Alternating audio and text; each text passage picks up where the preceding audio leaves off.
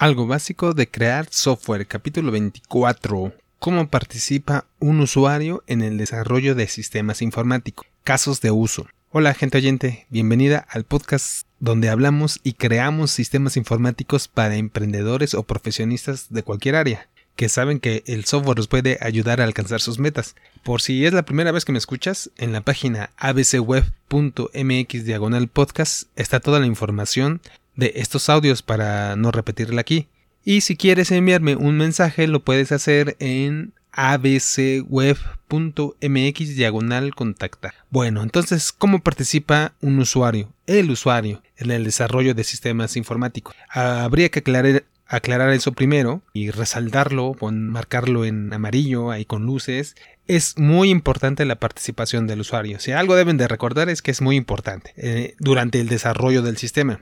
Claro, habrá casos en los que el usuario, quien usa el sistema, llega ya que está el sistema creado, ya nada más le toca usarlo y entonces se va a pelear con él y ni va a estar de acuerdo, etcétera, no todo lo que todo nos toca cuando un sistema no, no lo creamos. Pero bueno, estamos hablando de sistemas a la medida, del desarrollo de sistemas que nos conviene. Entonces, bueno, en ese caso el usuario es sumamente importante, va a participar, es muy importante. Puede ser que no participe, ¿eh? o sea, me, he topado con casos, me he encontrado casos en los que no participan, se escabullen, tratan de huir y de participar lo menos posible. No sé si por miedo, por no, lo que sea, por no saber o no querer confrontar o, o no sé. Eh, pero el chiste es que se han escapado algunos y, entonces provocan problemas. Por eso yo sé y me queda muy claro y aquí lo estamos resaltando tanto. Entre más participa el usuario, a mayor participación, más probabilidad hay de que el sistema quede bien, que sea un sistema adecuado. Por supuesto, se involucra. Y entre menos se involucre el usuario, pues va a tener más problemas ese, sistema. digo, no es una ley, pero lo más probable es que así sea, al menos en experiencia. Hay dos etapas en el desarrollo o dos este, momentos. Ya vimos que está de el sistema, el desarrollo de, sistemas está dividido en fases, análisis, diseño, construcción, pruebas, etc. Pero hay dos momentos en los que el usuario eh, puede participar principalmente. Son los puntos claves donde yo diría que si van a participar lo menos posible, que sean en estos dos puntos. ¿Cuáles? Bueno, al inicio, obviamente, cuando se define el sistema, eh, particularmente en lo que se llama definición de casos de uso, así se llama, que es parte de un lenguaje, el lenguaje de UML que ya revisamos, y después cuando ya eh, se definieron estos casos de uso, bueno, pues la otra parte es cuando, la contraparte sería cuando se revisa, cuando se hacen las pruebas de lo que se definió. Si el usuario definió, pues él es el que tiene que revisar que se cumpla lo que él definió. Parece muy obvio y parece que pues, a poco no lo hacen así, ¿no? Los que no hayan hecho un sistema nunca van a, van a decir, ¿y a poco lo hacen de otra manera? Bueno, siempre se han encontrado forma de, de, hacerlo de otra manera, no así, y entonces por eso es que fallan tanto los sistemas, ¿no? Entre otros problemas de comunicación que ya vimos, etcétera, pero entonces son esos dos momentos en los que tiene que participar. Eh, mínimo como recomendación entonces esa, uno de esos puntos, uno de esos momentos, ya vimos, es, son la definición de casos de uso y los casos de uso ya vimos que son parte del lenguaje de UML el lenguaje unificado, el lenguaje que se usa técnicamente para eh, tratar con el sistema, definición de altura, los modelos, la forma en que se va a desarrollar el sistema. Entonces, este, pero esta parte de los casos de uso no son tan técnicos ¿eh? como otra parte del sistema. Entonces, no, que no se espanten todos los usuarios. No es muy difícil. De hecho, para definir un caso de, uso, se puede hacer un documento de texto, un documento, documentos de, por ejemplo, de, Google Drive, un documento de texto o en un Word de Microsoft, ahí se podría ser. Es muy simple, vamos a poner una hoja, vamos a tener una hoja donde vamos a poner, describir la situación, el escenario, el caso en que vamos a usar ese sistema, de lo que nos estamos imaginando como usuarios, lo que debería de hacer todo el flujo del sistema. El primero sucede esto, paso uno, paso dos, paso tres, y si no esto, lo otro, aquello, eso es lo que va a definir el usuario, él es el que define eso. Entonces, esa secuencia en una situación. Pongamos un ejemplo que yo creo que nos queda muy este, a todos que alguna vez fuimos a la escuela, un sistema escolar. En un sistema escolar, pues ya se imaginarán que hay, bueno, calificaciones, obviamente hay materias de esas calificaciones, exámenes, profesores, alumnos, eh, todo eso está registrado en el sistema, cursos. Entonces alguien ya definió el, sistema o lo estamos definiendo si somos nosotros los usuarios. Para, supongamos, dos momentos. Uno cuando se inscriben los alumnos, entra, alguien entra al sistema lo inicia, entra al sistema y empieza a registrar alumnos en un grupo. Alumno 1, 2, 3, 4 y así 20, 30 alumnos. Los registra, los, los deja todos en un grupo digamos en una materia, a lo mejor 20, 30 alumnos, y ya cierra el sistema y ya terminó. Ese es un escenario, porque inscribió a los alumnos, ese es un escenario, ese es un, un, caso de uso, y habría que verificar ese caso de uso en particular, detallarlo. Bueno, otro caso de uso es que ya que pasó el tiempo, ya fueron los alumnos a clase, ya fue el profesor, ya dio clases, hacen un examen y entonces el profesor califica y ya tienen los exámenes y la calificación final de ese curso. Entonces, ahí vamos a usar el sistema. Otra vez es otro escenario, otro caso de uso, otra situación en la que se va a usar el sistema. ¿Cómo? Porque va a entrar el profesor al sistema, ingresa, eh, revisa la lista, selecciona la lista de su grupo, porque no cualquiera, sino le corresponde, porque ahí están los alumnos que él tuvo, ahí, ahí están los nombres de los que hicieron los exámenes. Entonces va a revisar, va a pasar o registrar la calificación de cada uno de los exámenes, exámenes en el registro de cada uno de cada alumno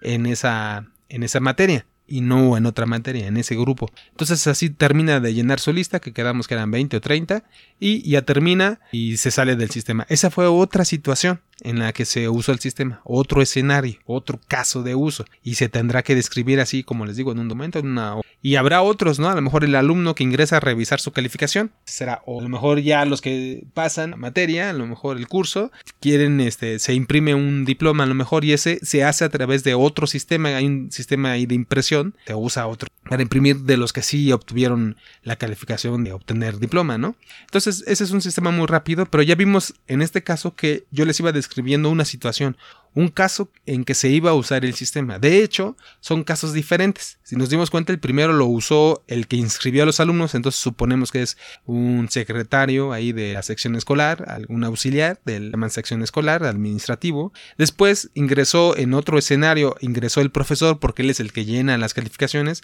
fue otro usuario diferente. Y en el tercer caso vimos que el usuario, el, el alumno mismo, ingresa para consultar su calificación. Él es otro usuario del sistema. Son tres usuarios usuarios diferentes que en tres escenarios diferentes, en tres situaciones diferentes están utilizando el Bueno, como si nosotros somos los dueños y usuarios del sistema, los que estamos definiendo, tendríamos que definir a detalle cada una de esas situaciones, usuarios de uh, situaciones, escenarios, casos de uso en las, que, en las que va a ser utilizado el sistema. Entonces ya tenemos esto, pues yo les puedo dar rápido la lista de, de los elementos que componen un, un, un caso de uso va a ser un documento, ya quedamos, de texto, donde van a poner caso de uso 1. Bueno, de hecho, vamos a ponerle un nombre que sea para identificarlo, que es lo más importante. El nombre para identificarlo. El caso de uso, registro de alumnos. Caso de uso, calificar alumnos. Caso de uso, consultar calificación. Así le podríamos llamar a las tres que pusimos de ejemplo. Después viene, eh, del nombre, vienen los actores que están involucrados en el caso de uso. Los actores son quienes usan el sistema, quienes se involucran en el sistema, que de hecho pueden ser eh, diferentes personas, diferentes usuarios, diferentes roles, como ya los vimos, incluso un sistema externo. Por ejemplo, eh, en el primero, que es el escolar, el que el administrativo, el que registró la lista, él es un actor que participa en un caso de uso. Está el actor maestro del sistema, que él es el que participa en el calificar, y el de consultar calificación es el, el actor que se llama alumno, y está a lo mejor otro actor externo que es el sistema de impresión de diplomas porque ya vimos que los van a mandar a imprimir. Entonces ese es otro sistema que ya se tiene. Es independiente pero es un actor. Es un sistema externo no es una persona es un sistema pero eh, y, y, para nuestro caso es un actor. Así se le llama bueno otro elemento que tienen esto, estos casos de uso son las precondiciones, así les requisitos, condiciones iniciales. Bueno, son los requisitos para empezar el caso de uso. Si, por ejemplo, nos imaginamos en el caso de que va a calificar, pues es un requisito que exista una lista de alumnos. O sea, no, no podría entrar a calificar los exámenes si no hay una lista de alumnos registrados. Para eso se tuvieron que registrar.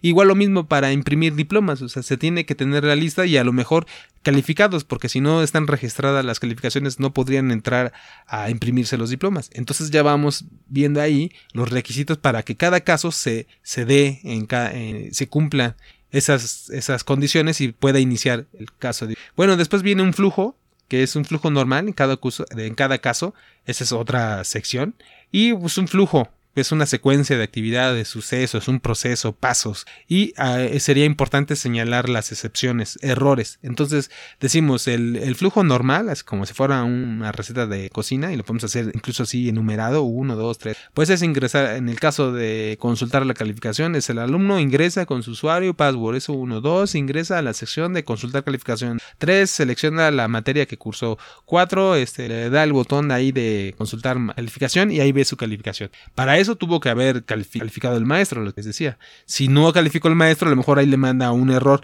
No se puede, no hay calificación. Bueno, no es error, a lo mejor es una excepción. Nada más un mensaje de, que todavía no está lista la calificación. Entonces es un, flujo. Le va a decir vuelve después o regresa o cualquier otra situación.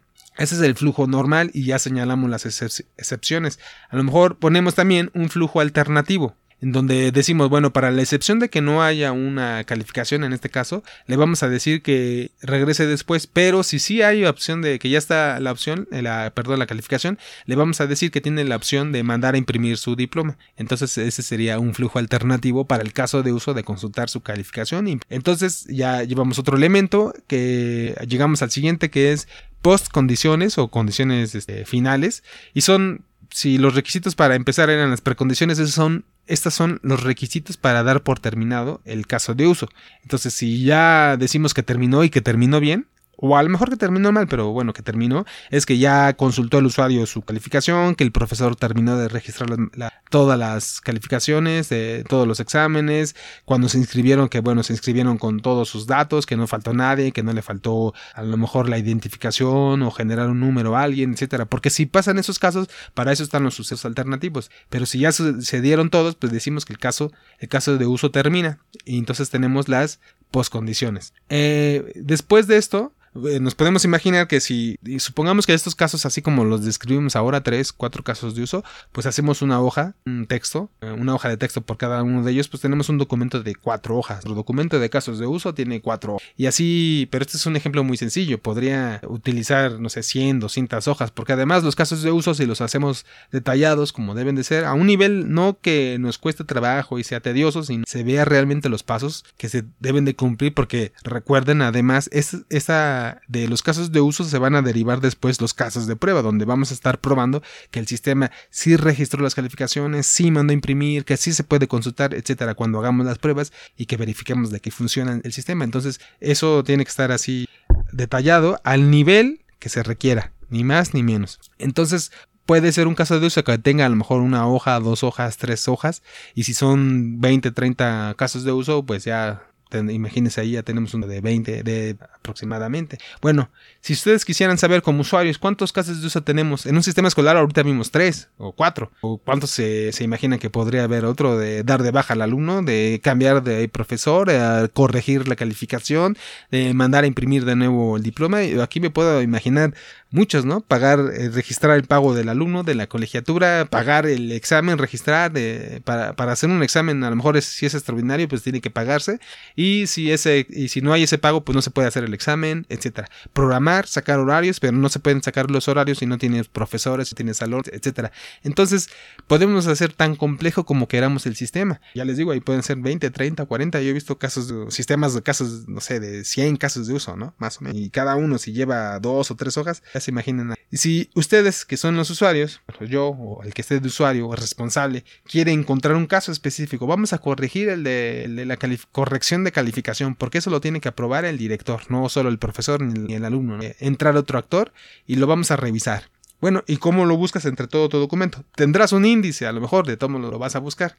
Para eso tenemos otra herramienta que es un diagrama de casos de uso y es diferente, porque es un diagrama en lo que se en, en donde se pretende que en una sola hoja donde ponemos un rectángulo, que este rectángulo representa el sistema, en, un rectángulo grande del tamaño de la hoja casi, adentro ponemos círculos óvalos que están asociados unos con otros, que son los, casos de uso. Entonces ahí a lo mejor ahorita en este ejemplo tendríamos tres o cuatro círculos que sería alta de alumnos, alta registro de calificación y otro círculo óvalo que dijera consulta de calificación, otro círculo que fuera imprimir diploma, pero el de imprimir diploma está asociado con una línea al, círculo de consultar calificación.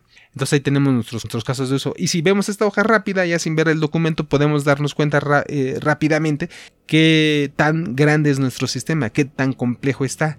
Entonces, de un solo golpe de vista nos vamos a dar cuenta. Hay diagramas de casos de uso de todo el sistema que puede tener también, ya les decía, 100, 100 casos de uso o más, pueden ser 20. Entonces, es para darnos una buena idea a nivel de usuario cuál nos hace falta, si nos olvidamos, si algunos casos de uso dependen de otros. Hay cosas cuestiones ahí técnicas que, bueno, pues hay unas y tienen ese significado de usan, si que el caso de no, entonces analizan. Esas son cuestiones técnicas que ya es técnico y si no, pues alguna vez las revisamos aquí. Pero lo importante es que sepan que existe este diagrama de uso. Yo lo pondría como índice del documento que generamos. La primera hoja, que es el diagrama, donde están todos los casos de uso. Ahí se van todo el diagramita, el, rectángulo y se ven todos los, los eh, óvalos o los círculos. Adentro el título, el nombre que ya quedamos para identificar cómo están relacionados. De, estas, de estos casos de uso, eh, me falta decir que están relacionados relacionadas con líneas también hacia los actores. Los actores son unos dibujitos de monitos, ahí su cabecita, sus patitas, manos, este, un muñequito que representa a un actor, que ya vimos que un actor puede ser una persona. En este caso también habría, a lo mejor, afuera del sistema, del rectángulo, son cuatro, cuatro monitos, cuatro figuritas de personas que son el alumno, el profesor, el, el administrativo de escolar, ¿no? Y otro cuarto que sería que no es una persona, pero así lo vamos a poner porque es un actor, que es el sistema de impresión de diplomas. Entonces ahí tenemos nuestro diagrama de casos de uso y nos va a servir para hacer un ejemplo. Desarrollar este documento, este diagrama, va a ser entonces que damos la parte más importante o una de las más importantes donde debería, podría y sería deseable y muy recomendable que participe usuario, el dueño del sistema, el que va a usar el sistema para tener una guía, porque después, después de mucho se olvida, entonces por eso es que resaltamos mucho. Ya con esto quedamos que son los casos de uso, si algún día tienen que participar, hacer un caso de uso, revisar un documento de casos de uso, revisar un diagrama de alguien, de algún sistema en el que estén involucrados, en el que quieran hacer o en el que no hicieron, pero si les permiten ver el diagrama de casos de uso, se van a dar una muy buena idea de cómo está ese sistema, de qué tan complicado es, que podría servir para para cotizar, para dimensionar los cambios, eh, al menos ahí medirle más o menos cuántos, etcétera, cuántas son las personas que están involucradas. Entonces nos da mucha idea un documento y es un buen inicio el de casos de uso y que consta que no es la metodología y no es el lenguaje, es, es una parte que muy técnica casi nada técnica, casi todo lo estamos hablando. Que claro, les decía, si podemos dar los pasos así, incluso numerados, uno, dos, tres, de hecho se recomienda para poder decir en excepciones, en el paso 3, en el paso 5, digo, eso lo hacemos hasta en los contratos, ¿no? Que vamos a dar en la cláusula 1, lo más normal, entonces hay que redactar este, este documento lo más eh, bueno posible, no sé, que más legible posible, nos ayude que sea más fácil para el lector, para nosotros mismos, porque como usuarios después se nos olvida. Aquí vamos a dejar hoy y revisaremos este, más adelante siguientes elementos del desarrollo. Gracias.